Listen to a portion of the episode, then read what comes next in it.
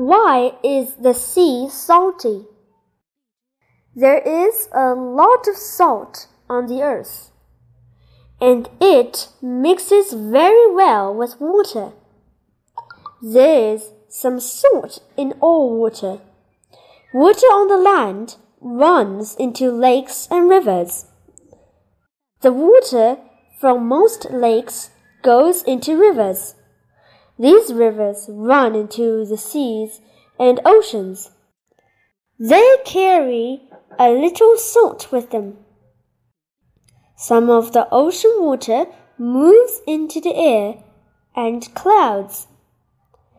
It evaporates. Salt cannot evaporate. It stays in the ocean. The water in the oceans have more salt than the water in rivers.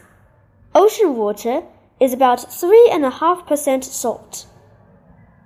Some seas have more salt than others. Some lakes do not have a river to carry the water and salt away. Some of the water evaporates, but the salt cannot. These lakes are very salty.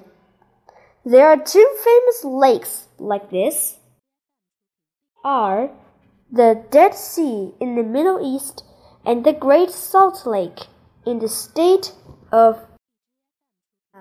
in the United States.